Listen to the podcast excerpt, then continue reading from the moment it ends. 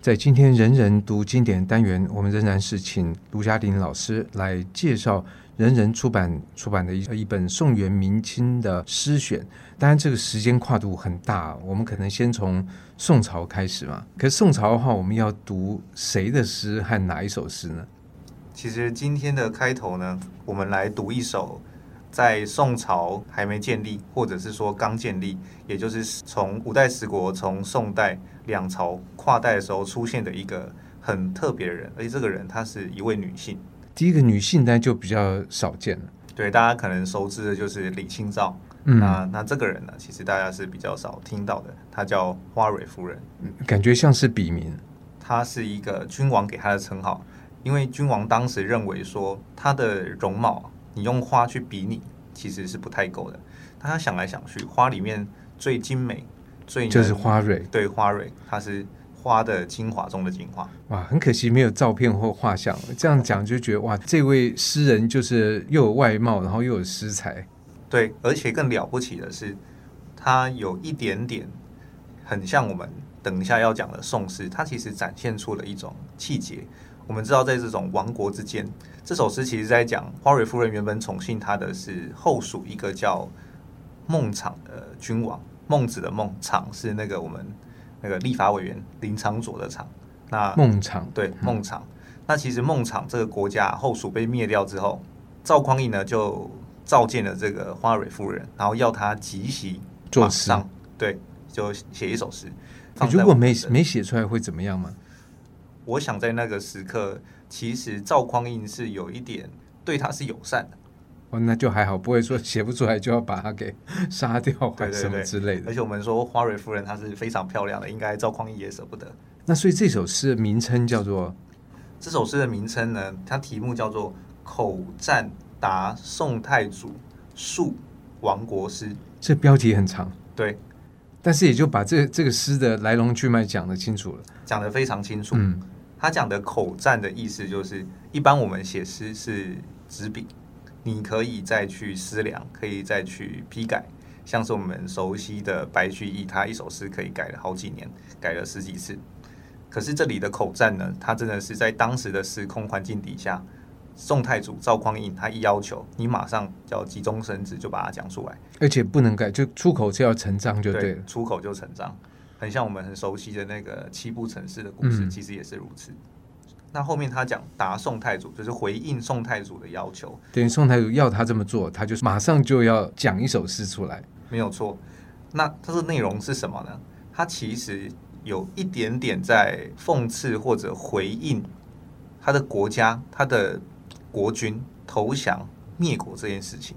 说最后说是述亡国时，对，他讲的国家其实不是刚建立的宋朝，而是前面的后蜀。后蜀。那这个诗的内容是不是卢老师来帮我们念一下？君王城上树降旗，妾在深宫哪得知？十四万人齐解甲，宁无一个是男儿。所以这个诗，我想卢老师会帮我们介绍。但是真的看到的时候，这个相当浅白，就是说没有什么太深奥的典故这些等等，是还蛮好理解的。对，我想这首诗恐怕如果放在国中会考，我们国中会考如果文章太难的话，它下面都会加注解。这首诗可能。不用加注解，对，不用加注解。嗯，所以第一句这个“君王城上述降旗”就讲的很清楚啊。这个城上，所以以前投降也是要升旗，就对了。就你像我们现在讲的，我举白旗投降，就表示说，呃，不要动用武力，我愿意归降你。诶，所以这个当时举旗有没有什么特殊的颜色或者意涵？说一定要白旗吗？还是什么颜色的旗，或者什么花样旗，表示说你这是投降了？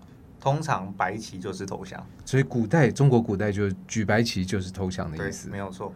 但这边并没有讲是什么颜色，只说他是竖了投降的竖降旗。那妾在深宫哪得知？就是意思说妾就是指他自己，对，就是花蕊夫人说我本人，嗯，在深宫我是不知道投降这件事情的。那他背后的意思可能就是，如果我知道，我不会跟你们一起投降。有点表达对这个事情不太赞同，对，不太赞同，所以他后面又继续讲十四万人齐解甲。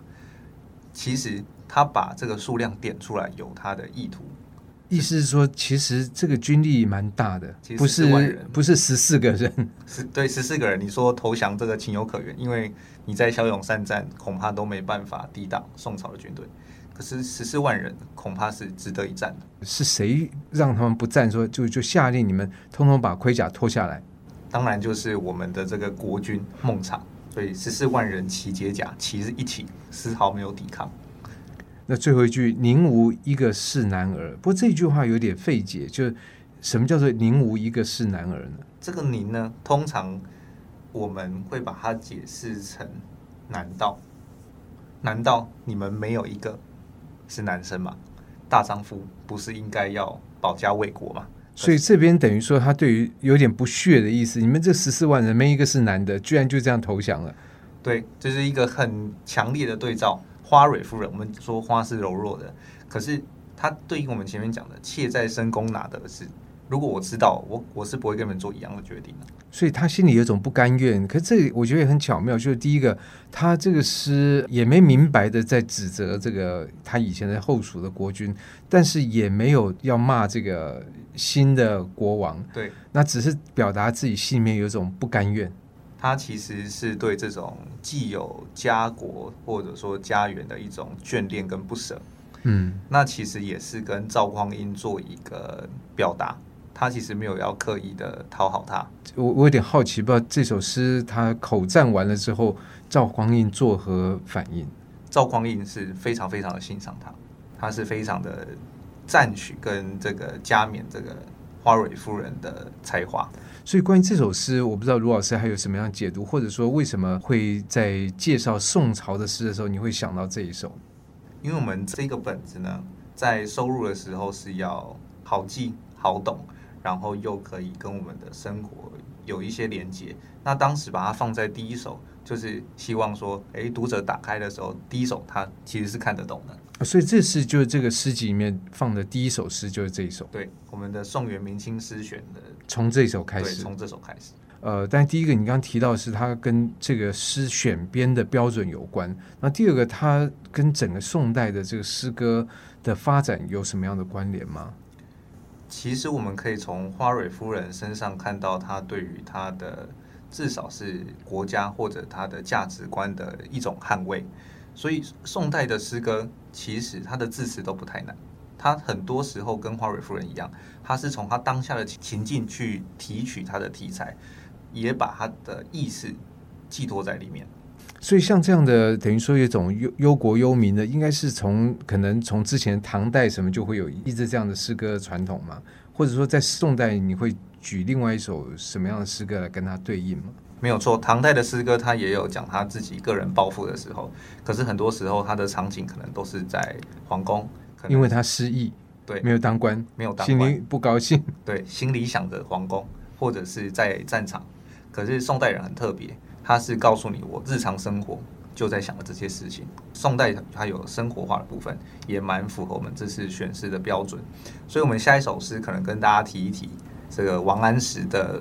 书湖阴先生笔，书是这个书法的书，就是我这首诗呢是写给胡因先生。哦，所以书这边这个当成动词来解。对，没有错。写、嗯、给一个人叫胡因先生。对，那这是在这首诗是题在这个壁上，好，是这个可能石头或者是说这个墙壁上。好，可这样的话，这个胡因先生怎么看得到呢？他们两个是邻居，就等于他写在旁边，他就可以看到。哦，等于说这个。涂鸦艺术应该很早就有了。对，就是像我们国中生，他都会拿那个立可白啊、立可带，在这个讲台或自己的座椅这样子写一写。其实唐代人常常把诗写在这个树木上啊，这个石头上也都有。其实诗歌等于说诗信来就抒发，旁边有个墙壁就写在上面，旁边有个石头就写在上面。它是非常生活化的，不会被罚钱这样。呃，不会被罚钱。嗯，不过也要是写得好才可以啊。对对对。但这首怎么好呢？这首其实他写的。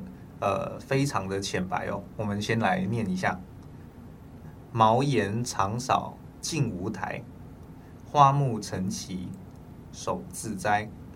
一水护田将绿绕，两山排闼送青来。感觉好像都是田园的一种风光。这就是王安石退休的时候，在这个耕耕田啦、看看山水的诗歌。可是其实这首诗歌当时写完的时候，有一个蛮有趣的故事，就是这首诗歌在朝廷其实是流传的，在文人界其实是流传的。为什么会流传？因为王安石其实当时我们讲说他跟这种苏东坡这些人有新旧党争，那他后来失败了，他的革新失败之后，他就退下来。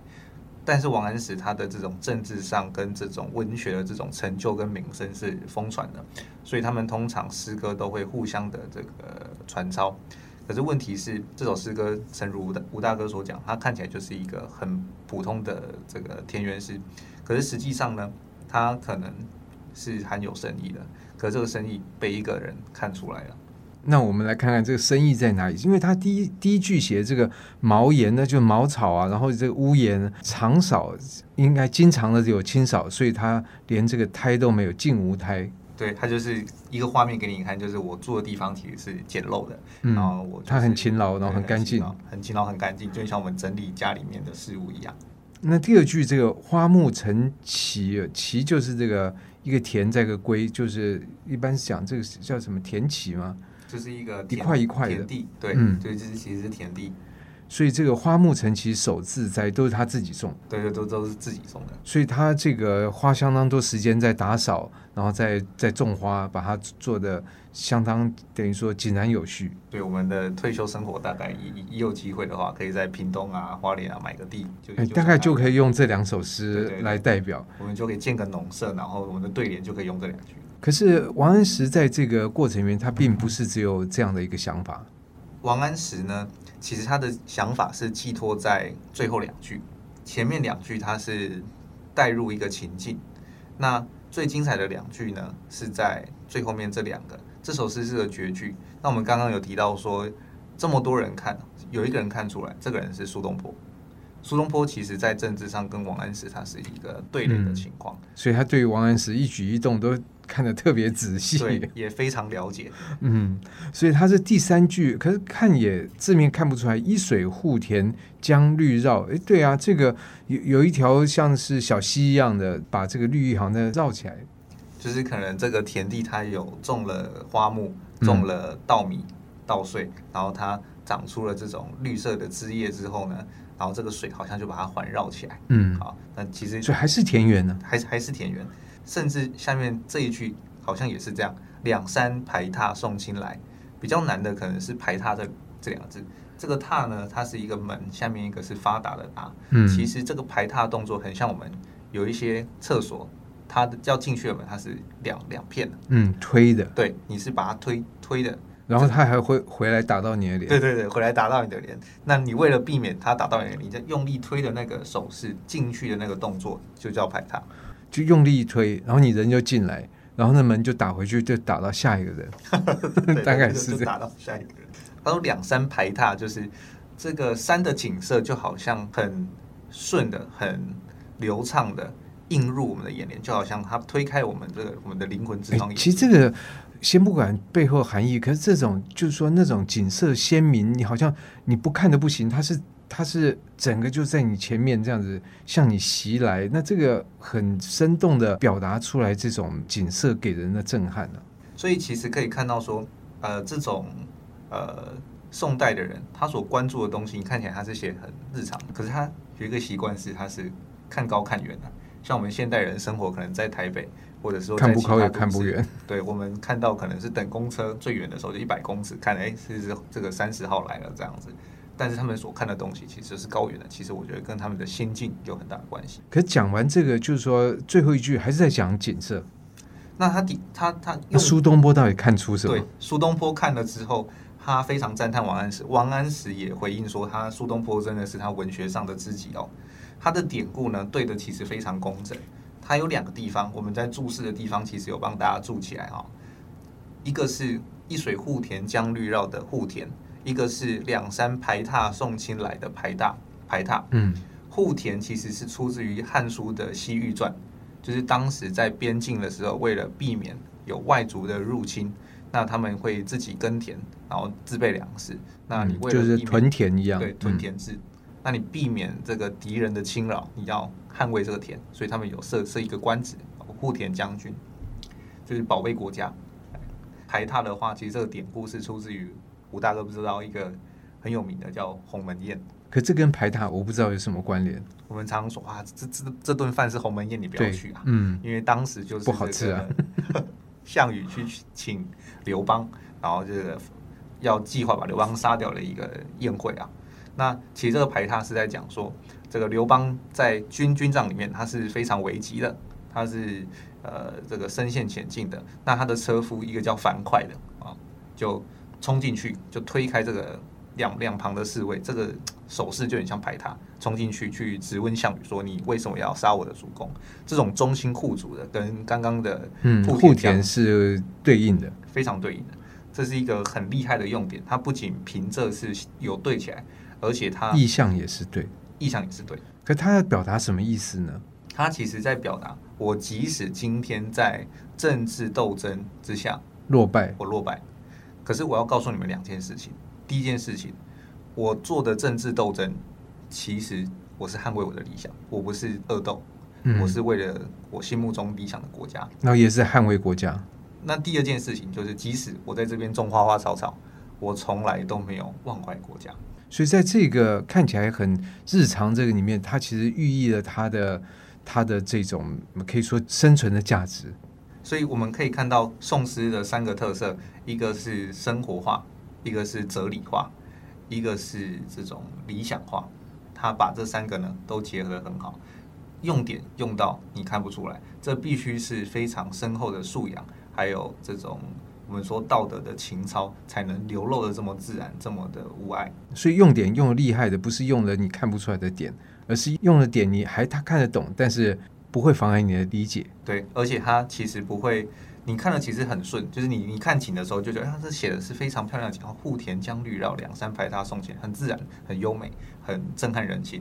可是你去深究他典故的时候，你会又佩服这个作者他在里面的这种匠心独运。那今天的这个单元就很谢谢卢嘉麟老师为我们带来两首非常精彩也非常好读的花蕊夫人跟王安石的诗。